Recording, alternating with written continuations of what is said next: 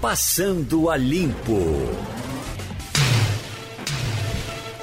Está chegando para o Passando a Limpo.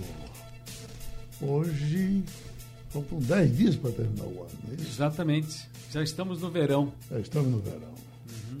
Escute, tem. Eh, sempre que morre alguém, a gente já está pensando é Covid, Covid. Não é Covid o caso da morte do, do irmão do radialista do interior que você recebeu agora há pouco. Isso, muitas pessoas perguntando, porque ele postou numa rede social a morte da irmã e todos consolando, mas as pessoas imaginam logo ser Covid. Nil Júnior, que é inclusive presidente da SERP, Associação é, dos Radialistas Pernambucanos, ele não, não, das emissoras de rádio e televisão de Pernambuco, ele informou agora, me passou a mensagem que a irmã dele já vinha doente, tinha problema de diabetes, outras complicações também, e não foi Covid.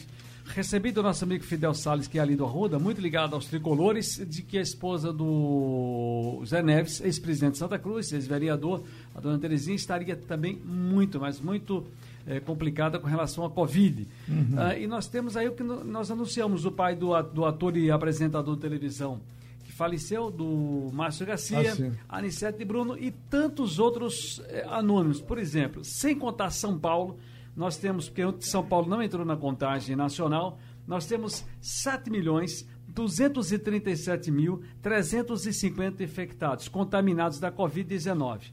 E temos 186.773 pessoas mortas por conta da Covid. Isso é um balanço até o momento. Claro que daqui a pouco nós temos atualizações das Secretarias de Saúde estaduais para fazer a nacional. Atualizar uma coisa que perguntam sempre a gente: como é que está a situação do Genival Lacerda? Gravíssimo. João, o Genival está gravíssimo. O João Lacerda tem passado a informação, acompanha de perto o tempo todo mas aí a esperança, os rins estão funcionando ainda, Sim. Uh, a pressão está controlada e o trabalho é insistente para ver se a gente recupera Genival. A preocupação do João, inclusive, com o Genival, porque antes disso ele teve aquela isquemia uh, em maio e depois ele já estava com uh, aparecendo ali um pouco do Alzheimer, que ele até divulgou para a gente aqui e também nas redes sociais essa questão. E aí a gente fica nessa atenção com relação a Genival Lacerda. Agora há pouco recebi é, da amiga Célia Labanca, uma informação de uma bióloga ligada aqui à Universidade Federal, mas a gente tinha dado a informação também logo cedo com Mário Roberto Melo, aquela questão árabe-israelense da questão da Covid por lá. Uhum. E também com relação ao, à mutação do coronavírus na Inglaterra, no Reino Unido. Fala-se um é pouco... rolo. E fala-se aí um pouco de outro tipo de mutação já na África do Sul. Que, muito embora lá não tenha essa expansão toda por conta do, do, do, da pouca visita, pouco, pouco turista, e aí não teve a questão tão gigante. Ninguém se falou muito da África do Sul, mas há Covid lá sim, e essa questão da mutação é preocupante. Bom, hoje teremos Igor Marcel, Ivanildo Sampaio, Jamildo Melo no Passada Limpo. Mas vamos dar uma passadinha nos Estados Unidos, porque Beijinha está lá no meio da, da, das vacinas. Será que ele já se vacinou? Eh, Beijinha, você primeiro está em que estado americano nesse momento aí no seu trolebus? essa semana eu dei um pulinho aqui no, no, no Brasil e já estou voltando, Geraldo. Ah, você está no Brasil agora, é? Cheguei, cheguei a semana. Ah, rapaz, tá no Recife, é? Tô, tô, na verdade, tô em Serrambi, tô aqui pertinho. Ah, rapaz, eu certo que você estava girando pelos Estados Unidos, até disse o menino, ué, beijinho vai se vacinar agora. Mas você. eu, eu, eu, vou, eu vou esperar um, uns dois ou três anos, Geraldo. É? Não, é por conta também da idade, né? Você está fora da faixa. É, né? na, na, verdade, é, é mais para é mais para ver o que vai acontecer. Uhum. Essa vacina não teve nenhum teste de longo prazo, não testou com gente que tem doença pré-existente, não testou com, com, é, é, é, com quem já teve a, a, o vírus. É, mas você também está fora da rota, né? Porque o, o, a sua idade, as crianças não vão ser vacinadas agora, vai ficando tudo para depois, né? É, é. Não, não, não, vou priorizar a gente, não. Agora, a coisa, para voltar para os Estados Unidos, você veio só e deixou a família? Porque eu tenho amigos que estão querendo entrar, mesmo com a família lá, e não estão conseguindo. Tem que fazer uma quarentena uh, no México, uh, antes de chegar lá. Como é que você faz para entrar? Como a gente tem o green card, a gente está liberado. Ah, vocês estão liberados. E você veio com a família toda, foi? É. Então. Vim com todo mundo. Aí tá certo. Mas vai, vai aglomerar por aqui, não? Não, não, não, vou não, vou não. Vai por isso que eu, eu vim pra Serrambi aqui, porque tem menos gente. Ah, bom, então, eu tava certo, você tava nos Estados Unidos, rapaz, que quando você voltar a gente fala de lá, tá certo? Combinado, combinado. Valeu, amigo. Porque Mário Roberto Melo está se programando para ser vacinado hoje. Eu estou ouvindo ele dizer aí que está procurando o um melhor local, mas tá bom, rapaz. Já, já tá boa essa qualidade. Então vamos em frente, Geraldo, vamos em frente. Bora. Você, como é? Você vai ser vacinado hoje, é? Tudo indica que 15 para as 7 da noite aqui eu estarei indo para o local adequado para ser vacinado. Exatamente. E, e como é, do, é a mesma vacina que, aplicada nos Estados Unidos, a Pfizer, não é? É a Pfizer. Aqui chegou é, da Moderna e chegou da Pfizer. Sei. A, a primeira remessa, conforme a gente anunciou na primeira página, foi da Pfizer. E é essa que eu devo tomar é, hoje, 15 para 7 de Israel, é, 6 horas a menos aí no Brasil, dá uma, é, 15 para 1. E como é que está? Está dividido por faixas também? Você seria talvez o, o, o mais maduro para ser vacinado do que o resto da sua família? Não, exatamente. Inclusive já foi motivo de brincadeira com minha família aí do Brasil, né? Uhum. Dizendo que, ah, primeiro os velhinhos. Não, não é por isso, não. É pela prioridade do meu trabalho. Então, é, eu tive esse privilégio que, que espero que seja privilégio, né? Porque eu não vou negar a você, eu estou receioso é, em decorrência de vários é, vídeos que professores dizem que é uma corrente diz que é muito bom, que é, deve fazer isso, que é o caminho correto, mas também tem um outro lado que dizem que é muito cedo, é precoce ainda ser vacinado. Mas é, em decorrência dos prêmios que Israel vem oferecendo para motivar a vacinação, como por exemplo é, o passaporte verde, onde a pessoa é, pode viajar para todos os países sem é, necessidade de, na volta, ficar confinado, que atrapalha o dia a dia do cidadão, é, e bem como as entradas é, nos shopping centers é, e todo é, meio que exija um, um, certo cuidado, então é só apresentar esse passaporte verde que não terá problema o acesso da pessoa. Pô, meu prezado Mário Roberto, se chegar na hora e você o, o medo aumentar, bota no correio, manda para mim que eu tô doido para correr esse risco, rapaz. tá bom, Geraldo. Agora, não se esqueça que realmente é algo que quando chega a hora mesmo e você vê aqueles memes né, de efeitos colaterais, você tem que pensar duas vezes. Agora, espero que eu esteja fazendo a coisa certa. Eu estou indo para lá e amanhã a gente conversa sobre isso. Se você escapar, amanhã a gente conversa. Tá certo. Igor Marcel, vamos nós, Igor. Vamos nós, Geraldo. Muito bom dia. Bom dia aos ouvintes, bom dia aos colegas. Vamos nós. A gente é, na expectativa aí para ver se o, com braço, todo mundo com o braço pronto para ver se aqui a gente consegue tomar vacina, né? Uhum. Jamildo Melo, como é que estão uh, uh, como é que estão as coisas na política com essa decisão do ministro, uh, como diria como diria Marco Aurélio, do novato, me parece que facilita um pouco a situação, por exemplo, do cacique de pesqueira, que poderia assumir a prefeitura, uh, uh, mas ele ainda depende de votação final do, uh, da Justiça Eleitoral, não é isso? Uhum. Antes, só te dizer, nessa fila eu não entro nem tão cedo, não é nem porque eventualmente eu seja contra, não, não sou contra, eu acho que as pessoas têm que se vacinar, inclusive para cuidar do outro, não apenas da própria saúde. Mas é porque eu tenho pouca idade, é, boa saúde, então a fila para mim vai ficar bem longa. Acho que daqui a dois anos não chega a minha vez. É mesmo? Enquanto não passar. É, uhum. porque pelo que foi mostrado no plano aí do governo, não chega em menos de dois anos, porque não vai ter tempo de quem for saudável, quem tiver pouca idade, não vai ser vacinado nem tão cedo. Vai primeiro os mais idosos, depois as pessoas com comorbidade, por aí afora. Uhum. É, bem, a decisão realmente de, de Cássio Nunes ela é surpreendente porque no apagar das luzes do ano, numa medida é, isolada, né, porque ele não consultou ninguém, não haverá tempo para poder ela ser apreciada pelos demais colegas e vai na contramão de tudo que se imagina que deva acontecer no país, que é a estabilidade, né? Uhum. Não, não apenas na política, mas também na é, justiça, no, no, poder judiciário. É lamentável, lamentável.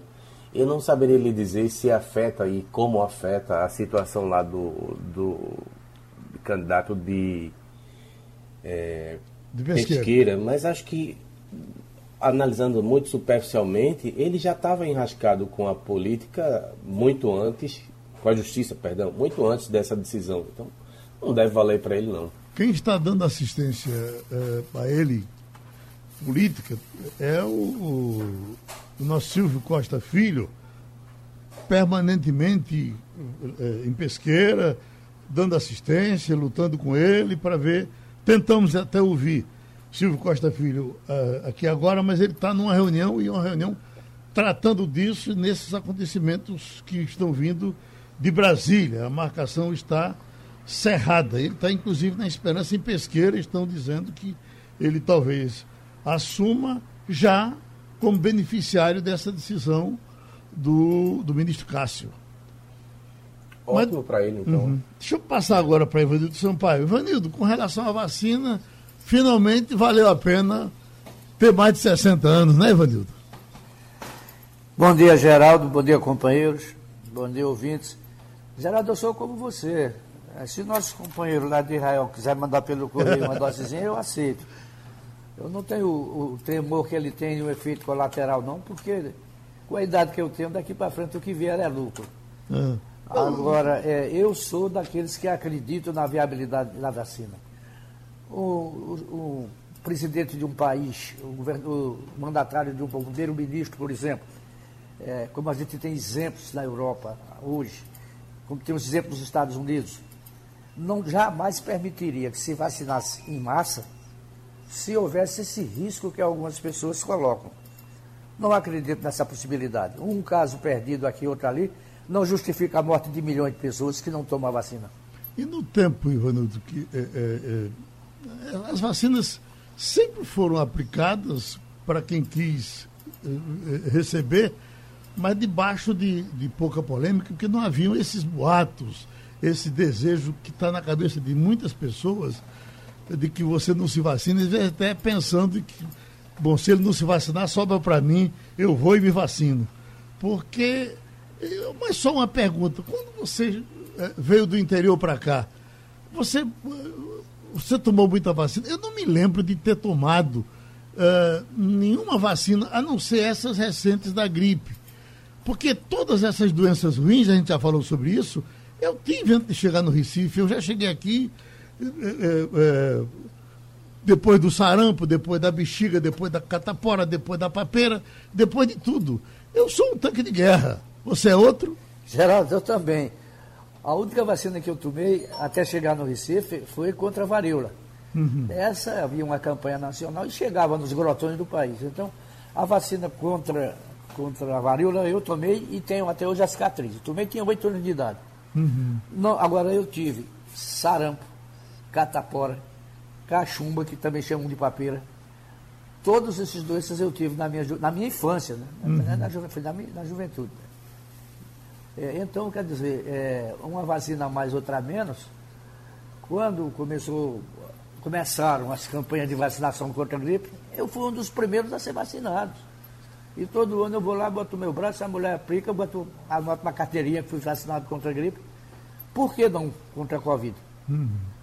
E é, é, é a, a prática da vacina não era tão comum antigamente, se tornou comum é uma das razões, inclusive, da média de vida ter aumentado tremendamente. Foi esse o serviço que a vacina prestou, além de tanta gente que a gente via uh, uh, puxando de uma perna, essas coisas diminuíram porque também as vacinas fizeram isso, então vamos pensar no bem que a vacina vai fazer, especialmente agora, quando chega uma doença que mata. Eu estava dando uma informação hoje de que só de médicos que estão aí eh, eh, na guerra, lutando pela saúde das pessoas, já tivemos 466 mortos no Brasil de Covid, Ivanildo.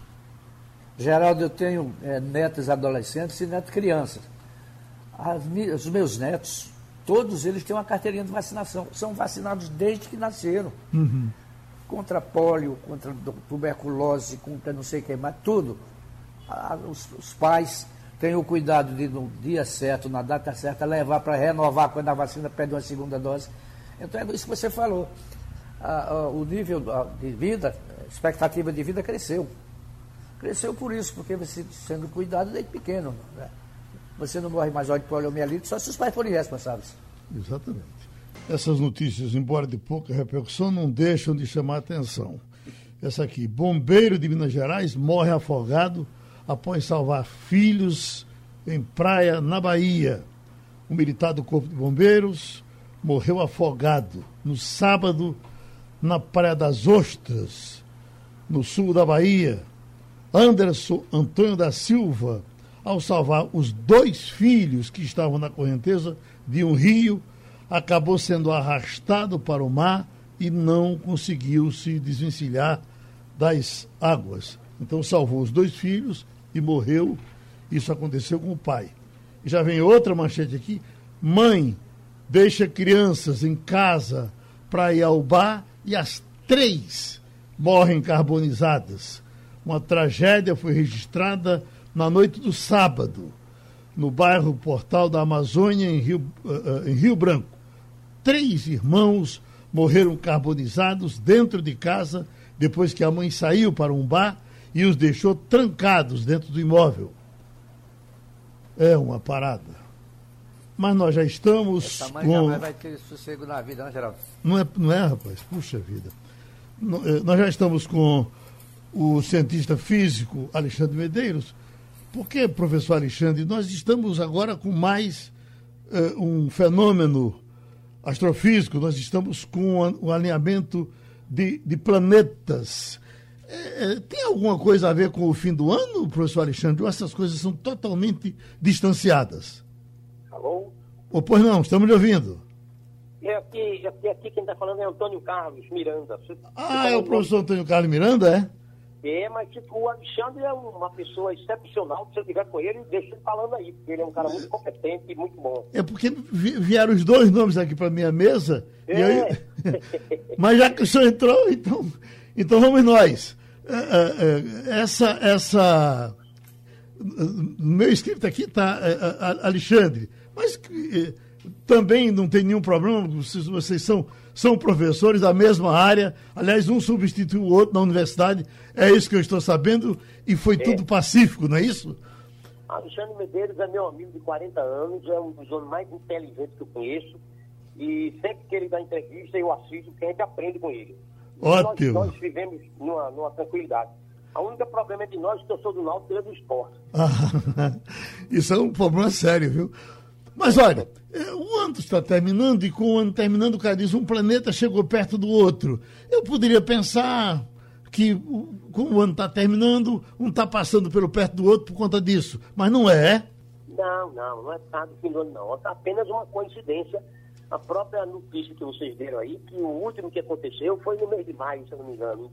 É uhum. É 800 anos atrás. Então, é apenas uma coincidência. Porém, para as pessoas místicas, nós estamos tendo nesse final de ano muitas coisas curiosas, né? Tivemos o eclipse do Sol, a chuva de meteorito, tivemos começando hoje aí o verão, né, o solstício, e é hoje exatamente o dia da chamada conjunção ou estrela de Belém.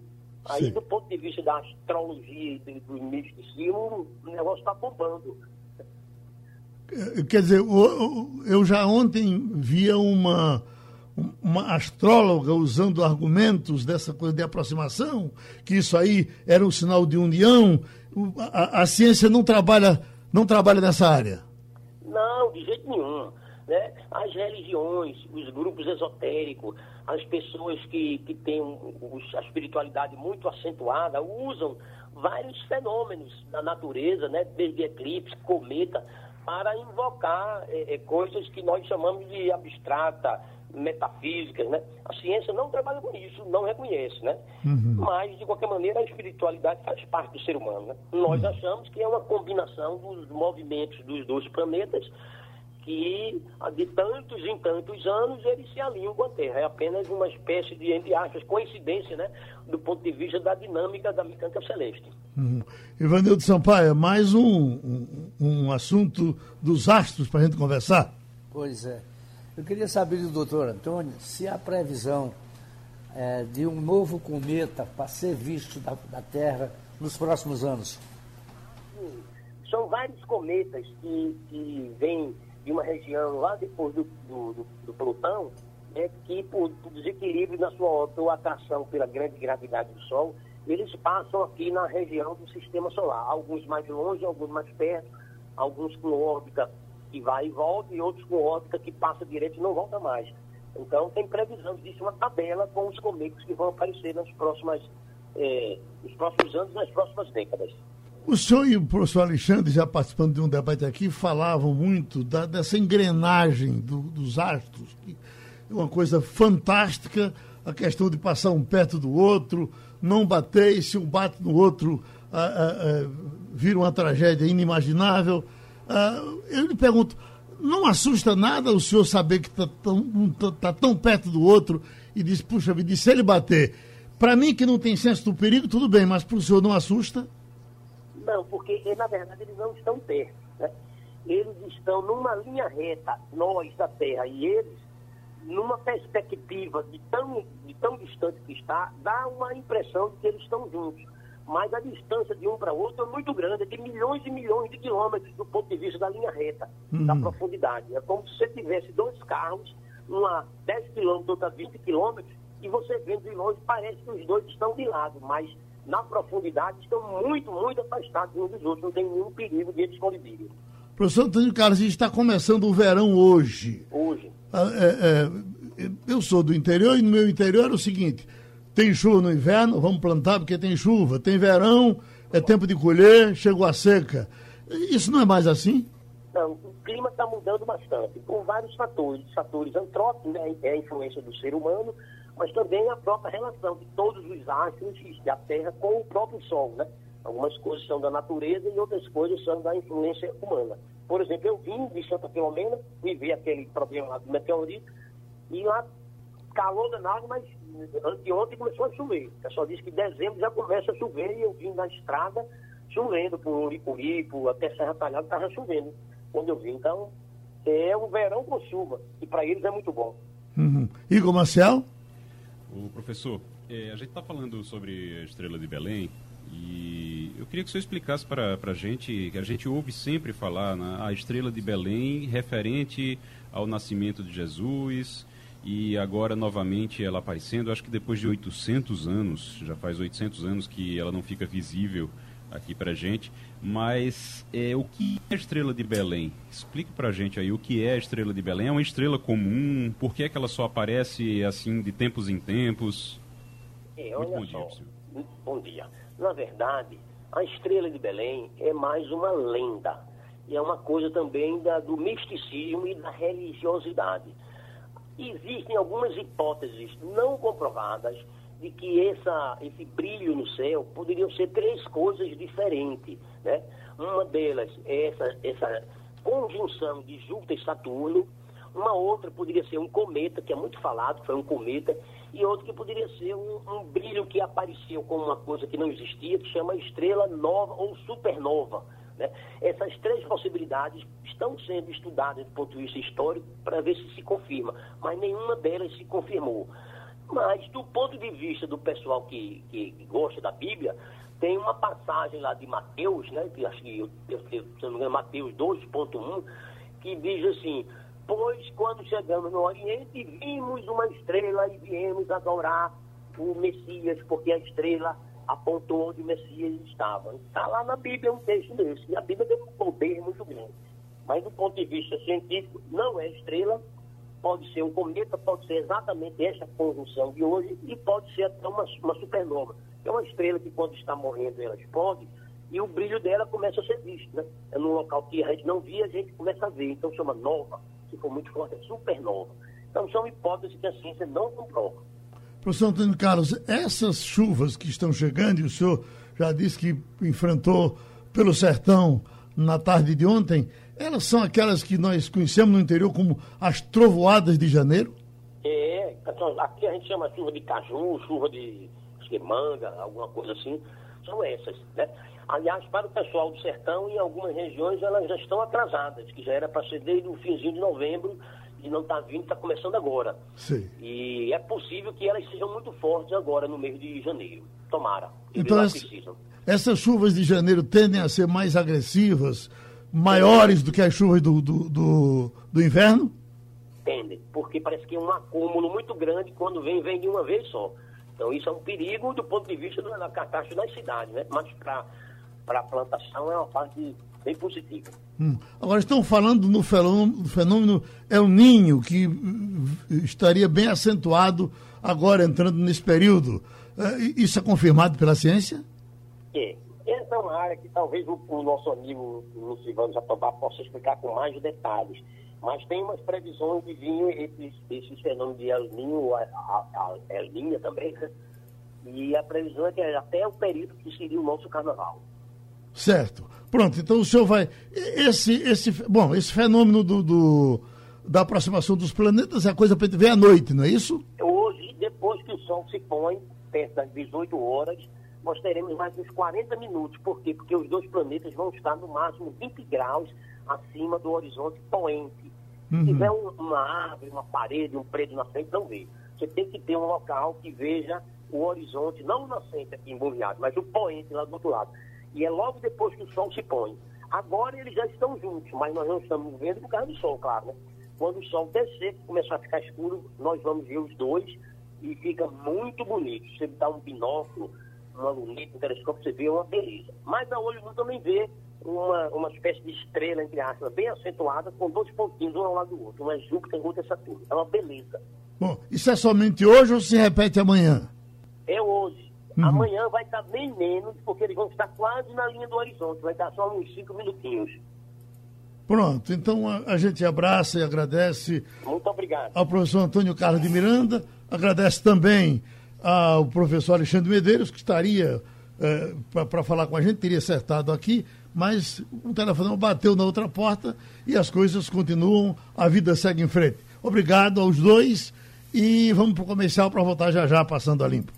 E aí estamos nessa questão ainda da, da expectativa com relação à Covid-19. Eu estava vendo uma cientista ontem de muita credibilidade, ela dizendo, nos aproximamos do pior janeiro da nossa história. Essas coisas vão assustando, se é que ainda tem como tomar susto nos tempos de hoje, depois de tudo que a gente tem visto a partir dessa doença. Hein, Jamildo? É, Geraldo, você me fez refletir agora sobre Mandetta. Talvez fosse o caso da produção procurá-lo, porque ele foi muito assertivo no meio daquela confusão todinha. Ele disse: vamos chegar no final do ano com cerca de 200 mil. Estamos aí com 180 mil pessoas mortas, né? Vale a pena ouvi-lo, porque ele com certeza, depois de tanta informação, tanta experiência acumulada aí ao longo do ano, vai poder fazer uma previsão é, bastante acurada. Eu busco não ser pessimista, eu busco não me influenciar negativamente por é, previsões catastróficas e acho que a gente deve tomar os cuidados necessários sem, sem ser tão alarmista, mas realmente o quadro não parece ser muito bom não, infelizmente. Uhum. Aqui internamente a gente tem até tentado, mas ele está num canto, está no outro, e, e, agora, Igor, é impressionante que com todas essas assertivas do, do, ministro, com toda a popularidade que ele saiu do, quando deixou o governo, ah, ah, o que tem de, de crítica à, à, Mandetta, de pessoas até que a gente vê de boas cabeças, que, puxa vida, e fulano está dizendo isso de, de Mandetta, é, é, é, é, cada crítica de, de deixar a gente de cabeça tonta. Mas está é, difícil se manter com credibilidade nesse país, não é isso? Está difícil porque a gente tem, Geraldo, é, acompanhado já nos últimos, nesses últimos dois anos, a gente tem acompanhado uma estratégia, não só nos dois anos, mas mesmo antes de Bolsonaro virar presidente, ele e os apoiadores de, dele, eles têm uma estratégia, mas principalmente ele e os filhos, eles têm uma estratégia que é quando ele percebe que alguém pode ser uma ameaça, ele cria, apesar de não gostar de vacina, mas ele cria uma vacina. Então, todo mundo que pode virar uma ameaça, ele começa já a criar uma vacina. Então, quando Mandetta, é, quando ele já pretendia se livrar de Mandetta do governo, que Mandetta começou a incomodar, ele já começa a colocar, entre os seguidores dele, ele começa a colocar uma dúvida, dizendo, olha, tem uma compra que tem ali que eu não sei, tem que ver. Olha, foi feita uma compra que pode ter sido irregular, pode ter corrupção no Ministério da Saúde. Isso no Ministério da Saúde do governo dele e ele começa a falar essas coisas e nunca se comprova nada, como muita coisa que ele fala, como por exemplo é o caso das eleições, que ele diz, olha, teve fraude. Ele disse que teve fraude na eleição dele, na eleição que ele ganhou, para se ter uma ideia, para ter uma ideia de até onde vai a necessidade do, dele de criar essas vacinas. Então ele cria essa vacina para que quando alguém tentar atingir ele, ele já tenha, ele já tenha os seguidores dele, digamos assim, vacinados. Eu estou usando esse termo vacina de propósito, já que ele detesta tanto vacina. Mas é, ele cria isso, ele criou isso com Mandetta e criou desconfianças em relação ao procedimento de Mandetta, em relação à honestidade de Mandetta. Ele criou vários pontos, várias vacinas, digamos assim. Depois ele fez isso com Sérgio Moro também. Sérgio Moro, que era o grande ídolo, de grande ídolo virou bandido, inimigo e traidor. Então é algo que assim que vira do, de 8 para 800, é, de acordo com essas vacinas que estão sendo plantadas por ele. E aí você tem isso em relação à votação, você tem isso em relação aos auxiliares que se voltam contra ele. Então ele tem feito isso. E infelizmente essa estratégia bateu no ministro da Saúde que conhecia o SUS, que conhece o SUS, que sabia como lidar com situações como essa e que infelizmente saiu do governo porque dava entrevista e aparecia mais do que o presidente. Então, Ivanildo, a gente é pensava é que isso ia, ia, isso ia mudar, porque no tempo do PT até foi feito um livro daquele filho de Romeu Tuma, que era uh, uh, Os Destruidores de Honra, mais ou menos esse era o título, por conta de, de quando o pessoal partia em cima da honra de um, só parava quando, quando o sangue saía. Quer dizer, na verdade, o mal só muda de endereço. Né? Veja bem, Geraldo, o grande problema do nosso país hoje é a divisão entre um lado e outro. Você não tem mais adversários, você tem inimigos. E não foi um lado que criou, foi exatamente o pessoal que segue o presidente Bolsonaro. Você veja uma coisa, é, o Mandetta deu recentemente uma entrevista é, onde ele é, lembrava que havia alertado o governo da necessidade de se ter uma estratégia para combater a Covid, porque ela ia chegar, ia chegar cada vez mais violenta. Pois bem, o governo jamais deu ouvidos ao ministro. A gente hoje não tem uma estratégia é, de fabricação e nem de compra de vacina no exterior, porque demorou-se a fazer isso. Os outros países foram na frente e compraram encomendaram os laboratórios que estavam fabricando. O que é que nós fizemos? Nada. Nós tínhamos um general do controle da saúde que começou a distribuir cloroquina. Então, como é que você vai sair de uma pandemia como essa, com medidas paliativas como o governo vem tomando? É muito difícil o quadro que nós temos pela frente. Já estamos com a Eliane Cantanhede. Eliane, vamos começar falando desse poder extraordinário que é o Supremo Tribunal Federal e as decisões que estão acontecendo por lá férias. Os ministros estão dizendo que quatro dos ministros não querem entrar de férias. Uns dizem que é para não deixar Fux tomando decisões sozinho. Fux, na reunião de despedida, uh, apelava para que não houvesse discordância, porque sentia que o clima estava pesado entre os pares para ele que assumiu há pouco tempo o ministério. Enfim, a paz não chega ao Supremo Tribunal Federal? Oi, bom dia, Geraldo. Bom dia, bom dia colegas, ouvintes. É, o Supremo Tribunal Federal esteve no foco é, eu, esse ano inteiro, né? O foco no Supremo. O Supremo, ele é muito dividido, ele tem muitas divergências. A gente viu isso claramente, por exemplo, em relação à, à Lava Jato. Mas o Supremo se une quando é para dizer não às investidas do presidente Bolsonaro contra a democracia, contra é, aqueles atos golpistas, manifestações, fake news. Aí o Supremo se une. Mas fora isso, há muitas divergências e muita intrigalhada no Supremo. Agora, é, o ponto alto disso foi a decisão do Supremo de não permitir a reeleição do Rodrigo Maia à presidência da Câmara e do Davi Alcolumbre para a presidência do Senado, porque aparentemente tinha um acordão interno, todo mundo acertadinho, para deixar passar. E aí, quando os ministros viram a, a onda popular, né, a onda ali da opinião pública, a, a avalanche de críticas, alguns recuaram.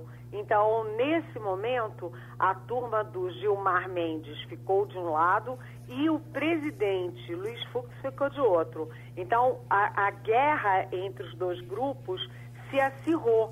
E com outro detalhe, Geraldo, uhum. é, é, que você agora tem o 11 ministro, que é o Cássio Nunes Marques, que é o primeiro ministro do Supremo bolsonarista e que já botou as manguinhas de fora porque é, agora, por exemplo, ele na, na, decisão da vacina obrigatória, ele foi o único voto contra.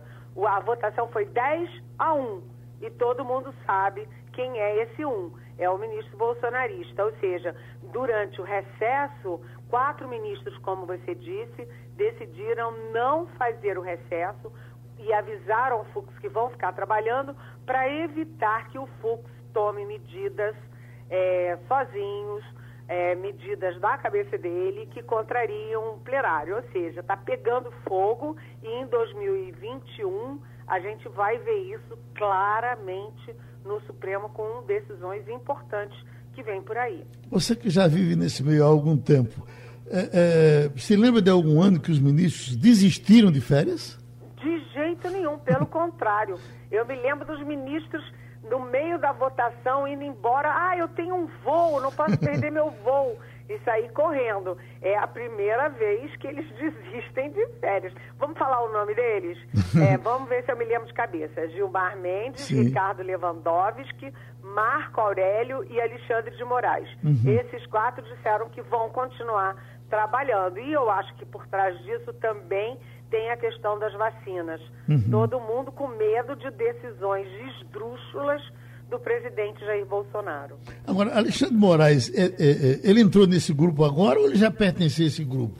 O Alexandre de Moraes tem sido um excelente ministro. Ele é que foi ali o líder né, dessa, dessa, dessa atuação do Supremo contra fake news. Ele é que botou aquele povo na cadeia, contra é, os golpistas de internet, os golpistas de, de empresário, é, do, dos empresários e golpistas dentro do Congresso Nacional.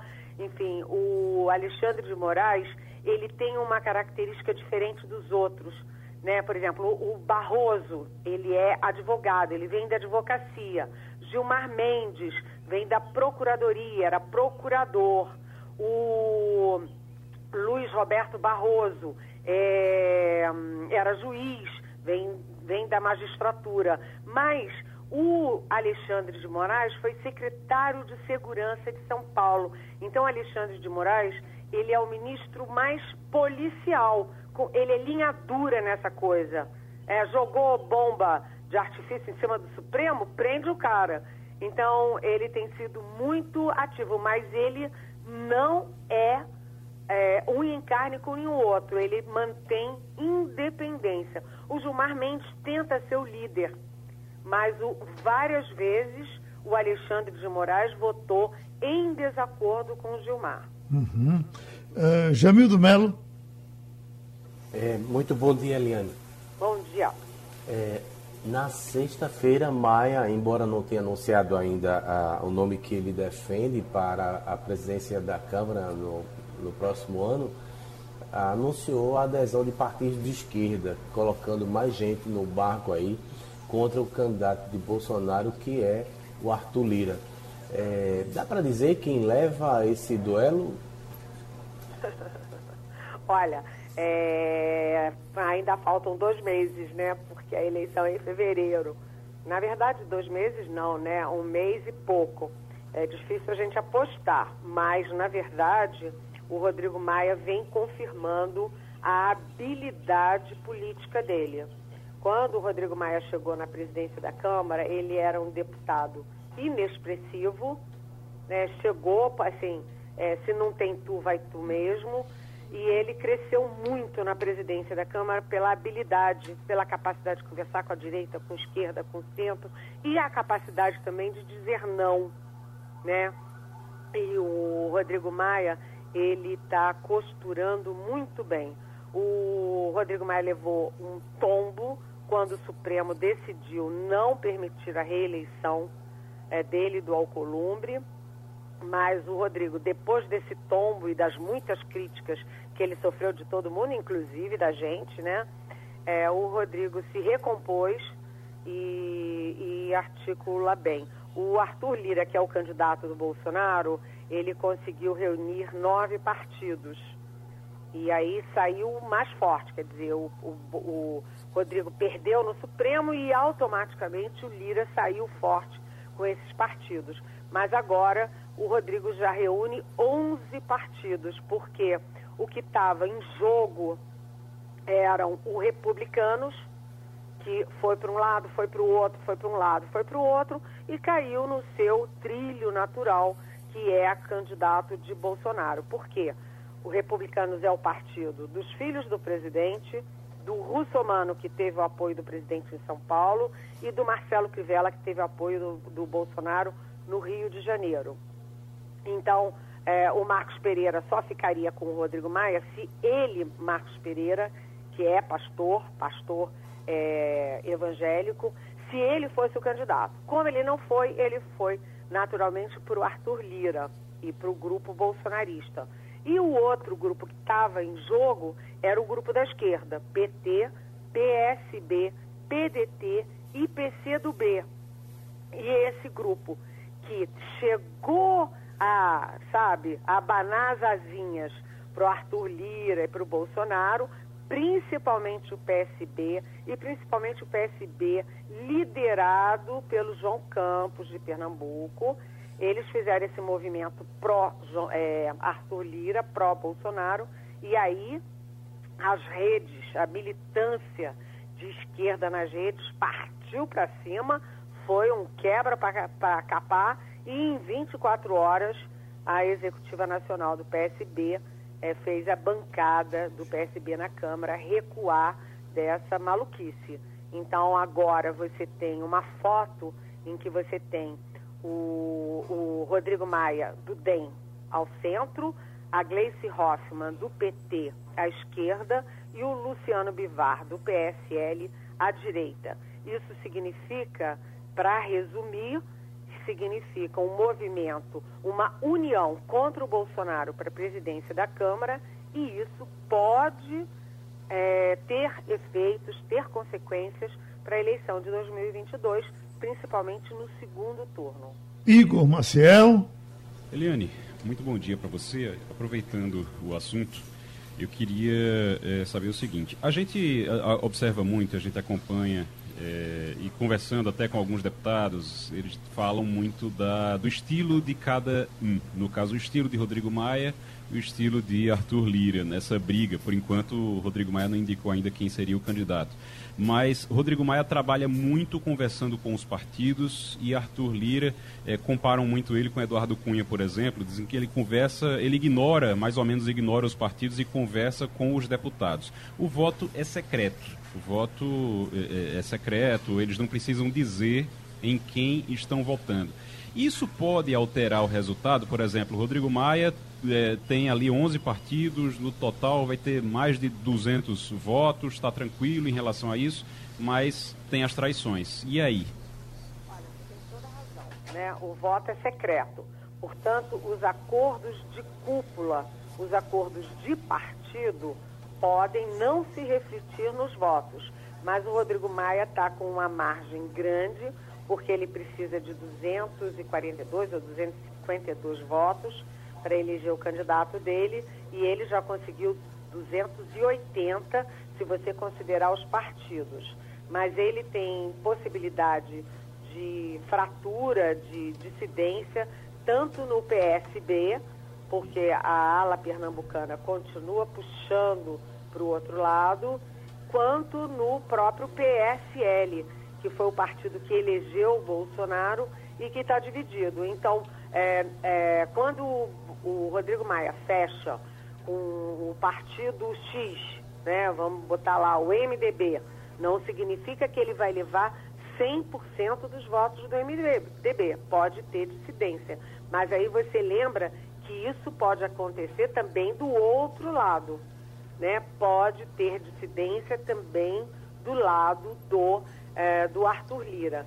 E o que, que você tem nesse momento? Depois de você fechar a fase das negociações de cúpula, das negociações de partido, você está agora na fase da, é, do corpo a corpo, do homem a homem.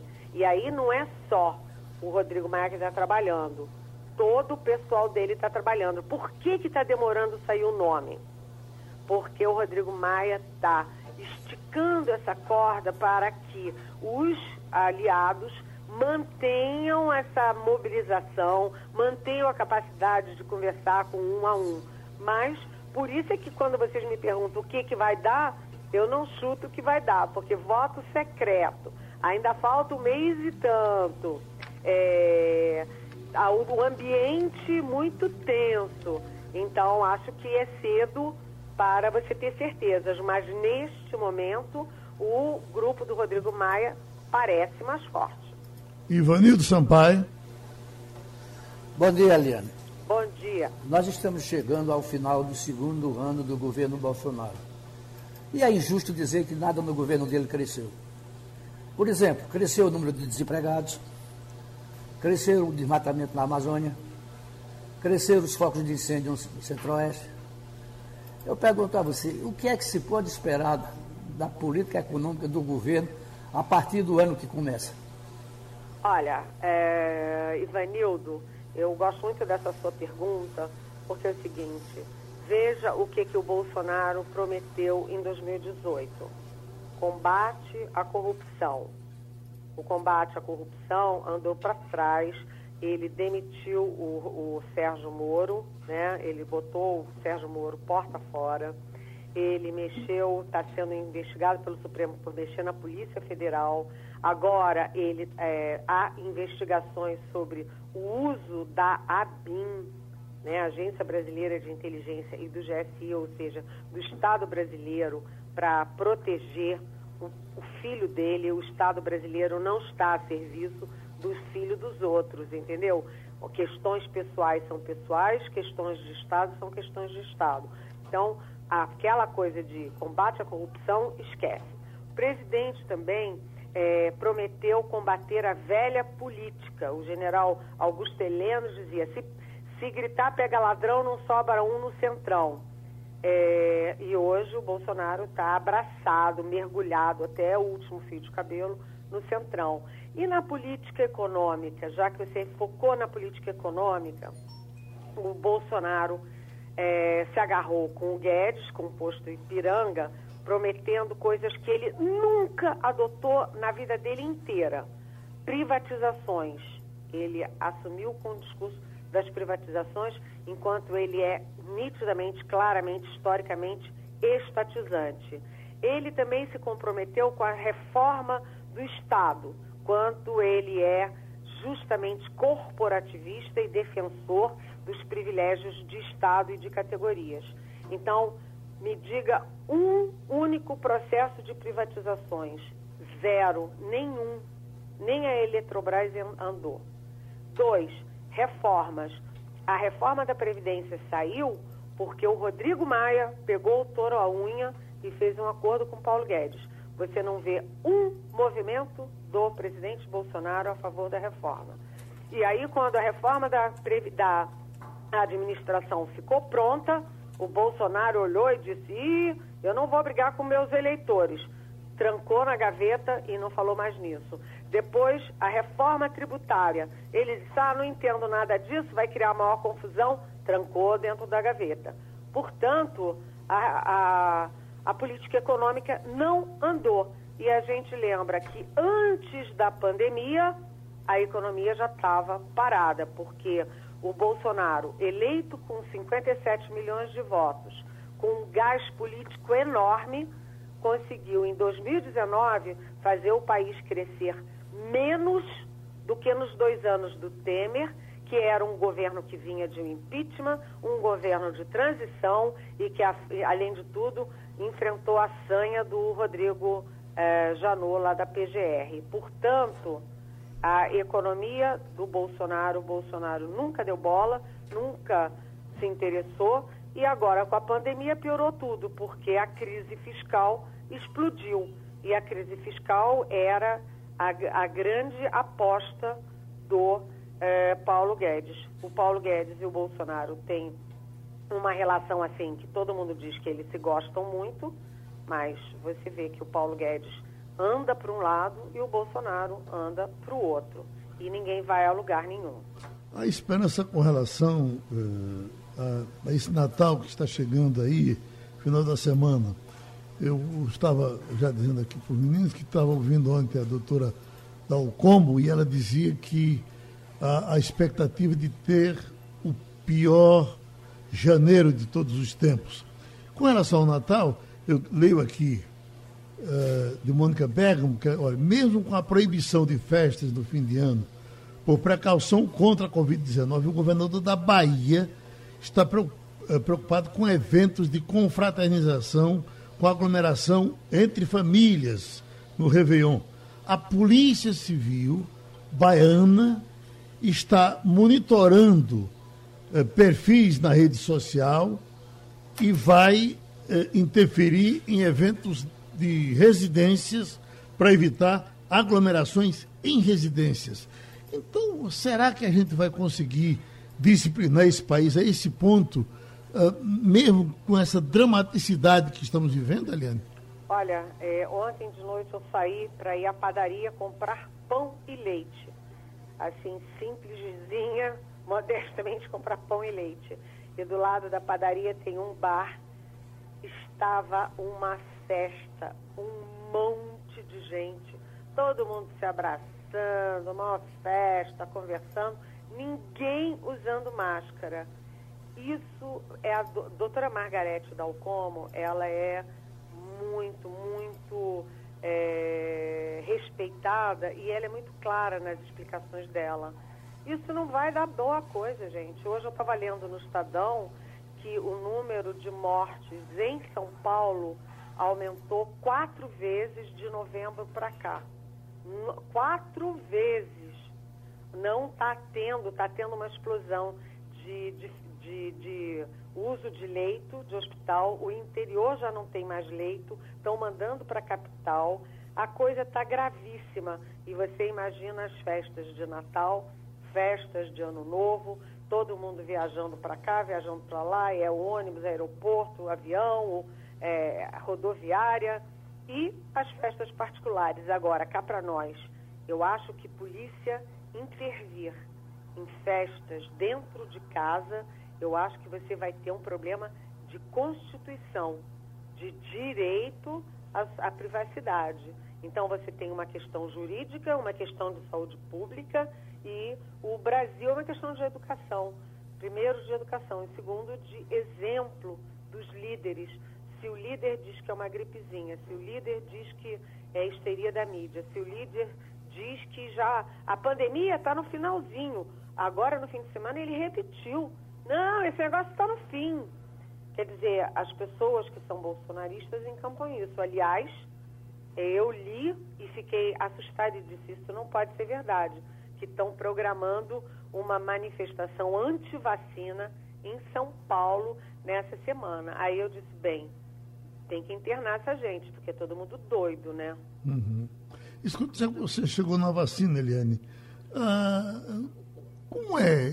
Ah, todos os dias eu estou vendo bem pertinho de sair a Coronavac, e aí de repente ainda não, não, não, não vi um contrato assinado, é só na expectativa. Dória teria anunciado para o dia 25 de janeiro já começar a, a, a aplicação, mas eu não vejo a, a, vacina aparecer a ponto de dizer ela pode ser aplicada tal dia. O que é que você tem de informação interna sobre a vacina que vai chegar para a gente? Olha, é, você tem o Brasil, tá evidentemente, obviamente, escandalosamente atrasado, né, Geraldo? Porque você já viu o Reino Unido vacinando, Estados Unidos vacinando, Canadá vacinando, é, o Chile começa agora, é, essa semana, o, uh, a União Europeia inteira, 27 pa pa é, países. Olha só a operação, 27 países começam simultaneamente a, a vacinação ainda em dezembro e o governo federal brasileiro ainda nem sabe quando vão chegar as vacinas é, para vacinação nacional. As vacinas de São Paulo já chegaram, já teve a primeiro lote de 2 milhões, outro lote de 2 milhões, vem aí mais dois. A São Paulo vai ter 10 milhões para o público-alvo, ou seja, para os funcionários de saúde, médicos, enfermeiros, etc., para o pessoal de mais alto risco. Né? É, você vê que, como ninguém acredita no Bolsonaro e no governo federal, os estados e municípios já estão fazendo acordos diretos para a Coronavac. Você tem o Paz, no Rio de Janeiro, já fechou, o, o Alexandre Calil, prefeito de Belo Horizonte, já fechou, 900 prefeituras já fecharam, os governos estaduais estão fechando, né? É, inclusive o governo de Pernambuco estão fechando com São Paulo. Por quê?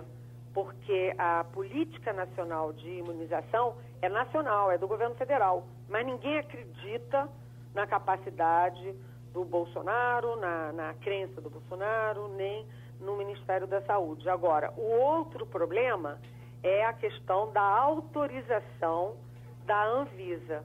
Então, assim como o Supremo se armou para garantir a vacina obrigatória, o Congresso Nacional também se armou para garantir rapidez para aprovação no Brasil das vacinas que tenham aprovação nas agências internacionais, agência dos Estados Unidos, agência da Alemanha, agência do Japão, agência da China. Então, essas vacinas que foram aprovadas por é, agências internacionais, quando chegarem aqui, a Anvisa vai ter um tempo curto para analisar e autorizar.